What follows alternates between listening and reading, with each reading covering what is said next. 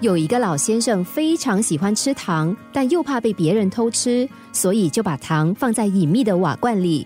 这样一来，别人就吃不到他的糖果了。有一天，女儿正在忙着工作，竟然听到父亲数声惊叫，连忙跑过去查看。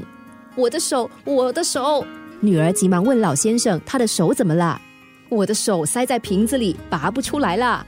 女儿一看，双手握住瓶身，使出全身力量，要帮父亲把手拔出来。但是无论怎么用力，那只手怎么也动弹不得。最后只好找了一块石头，朝着瓦罐敲下。接着瓦罐碎裂，露出老先生满抓一把糖果的瘦瘦的手，堵在窄窄的瓶颈里，硬是无法抽出。贪婪让他们得不到应有的，有时候反而失去更多。我们常说舍得，能够舍才能够得，放下才能提得起。要能提得起，就要先学会放得下。就像故事中的老先生，紧抓着一手的糖果不放，不但一块糖也吃不到，反而浪费一个瓦罐。有一位杰出的记者决定放下新闻工作，全心照顾家庭的时候，他的同事、朋友和读者都震惊不已。这是一个职业妇女和全职母亲之间的古老问题。